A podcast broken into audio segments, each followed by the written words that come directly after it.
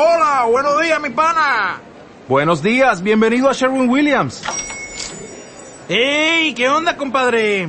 ¿Qué onda? Ya tengo lista la pintura que ordenaste en el ProPlus app. Con más de 6.000 representantes en nuestras tiendas listos para atenderte en tu idioma y beneficios para contratistas que encontrarás en aliadopro.com. En Sherwin Williams somos el aliado del PRO.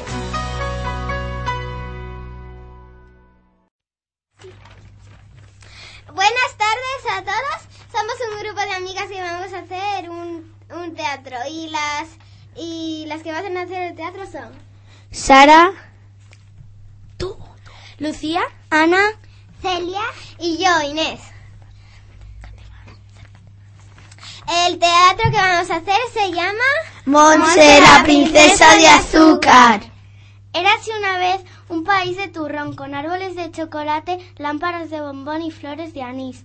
Ahí vivía una hermosa princesa de azúcar, que siempre estaba en su castillo de gominola esperando a la príncipe que habrá de llegar un día a la medianoche, a la hora donde las manecillas se juntan. Mientras la princesa de azúcar sueña con el día, se asoma al balcón y lo único que podía ver era la bruja que salía cada noche para buscar a los glotones que estaban en el país de turrón. Así, la princesa desde lejos observaba molesta cómo la bruja volaba por todo el castillo.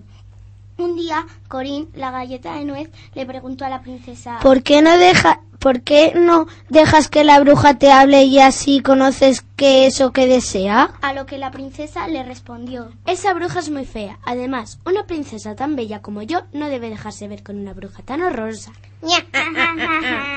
Así pasó el tiempo, pero el príncipe no llegaba. La princesa Monse, desolada, lloraba cada noche y sumida a su amargura cada vez fue volviéndose con un corazón más amargo.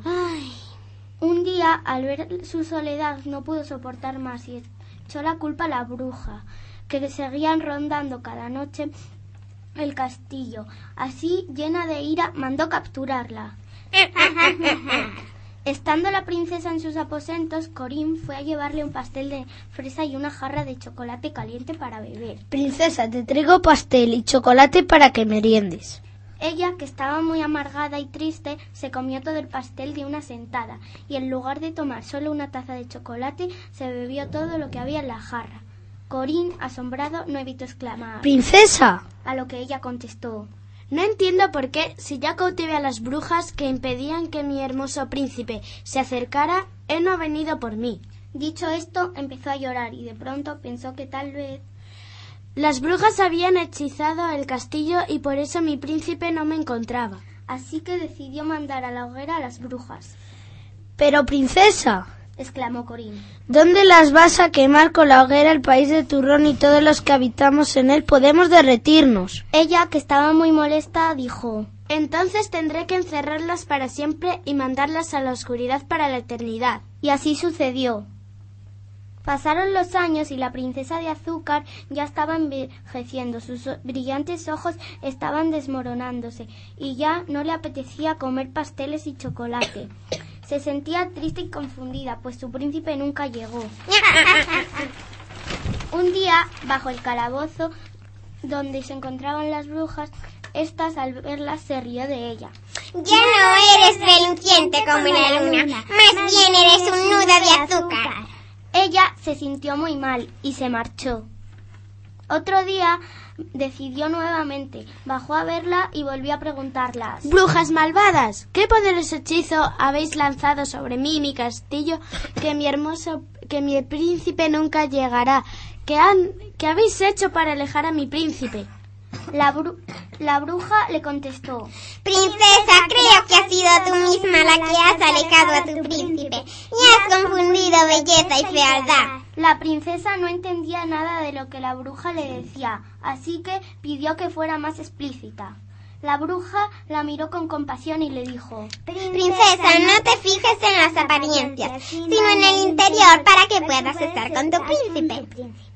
Al no entender ni una sola palabra de lo que la bruja le decía, se fue del calabozo muy molesta y estando en su habitación no dejaba de llorar pensando en que ya nada tendría solución. Entonces mandó llamar a Corina para contarle lo que las brujas le dijeron. y con mucha desilusión le dijo Creo que me iré a un lugar diferente, a otro país donde no me derrita y pueda estar tranquila. Yo no esperaré al príncipe, y ya no tiene caso de tener a la bruja cautivada. No he hecho nada malo. Además, los glotones han aumentado en el país, y no y yo me he convertido en una horrible glotona. Ya no soy digna de princesa de azúcar. Por otro lado, las brujas son feas por fuera, pero parece que son bellas por dentro. Han aceptado mi reprimenda con humildad, con humildad y no han tratado de escapar del feo destino que les asigne. Así que decidió personalmente ir a liberarlas. Estando la princesa en las escaleras, pensó nuevamente lo que la bruja le dijo. A lo mejor el príncipe vio cómo las traté y conoció mi horrible corazón. Cuando llegó al calabozo, la dijo que la liberaría y los motivos que tenía para dejarlas libres. Las brujas se sintieron muy felices y en muestra del agradecimiento hicieron un hechizo para regresar el tiempo, lo que hizo volver al principio y así la princesa tuvo otra oportunidad para encontrar a su príncipe. ¡Abracadabra! Pa- ahora el príncipe y la princesa de azúcar viven felices por siempre y en el país de turrón y enseñan todos los que que hay que fijarse en la belleza interior y no confundir belleza y fealdad. Fin.